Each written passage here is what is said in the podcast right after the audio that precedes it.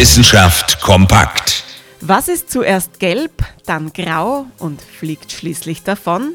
Eindeutig. Der Löwenzahn. Die beliebte Pflanze färbt jeden Frühling unsere Wiesen gelb ein. Später bietet sie dann Spaß für Groß und Klein, wenn Löwenzahnsamen in alle Richtungen gepustet werden können.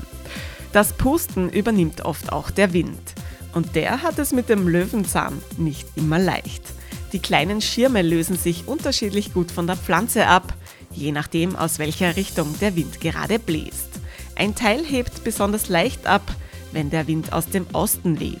Andere Teile wehren sich gegen den Ostwind. Sie bevorzugen den Wind aus anderen Himmelsrichtungen.